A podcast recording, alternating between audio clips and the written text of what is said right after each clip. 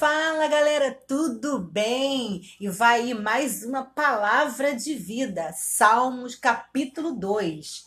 Por que se amutinam as gentes e os povos imaginam coisas vãs? Os reis da terra se levantam e os príncipes juntos se mancumam contra o Senhor e contra o seu ungido, dizendo: Rompamos as suas ataduras e sacudamos de nós as suas cordas. Aquele que habita nos céus se rirá, o Senhor zombará deles. Então lhes fará na sua ira e no seu furor os confundirá.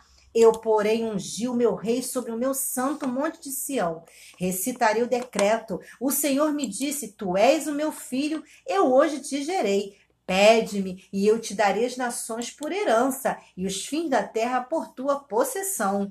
Tu os migalharás com uma vara de ferro, tu os de despedaçarás como a um vaso de oleiro. Agora, pois, ó reis, sede prudentes, deixai-vos instruir, juízes da terra. Servi ao Senhor com temor e alegrai-vos com tremor. Bem que não se ire e pereçais no caminho, quando em breve se inflamar a sua ira. Bem-aventurados todos aqueles que nele confiam. Tchau, tchau e até a próxima!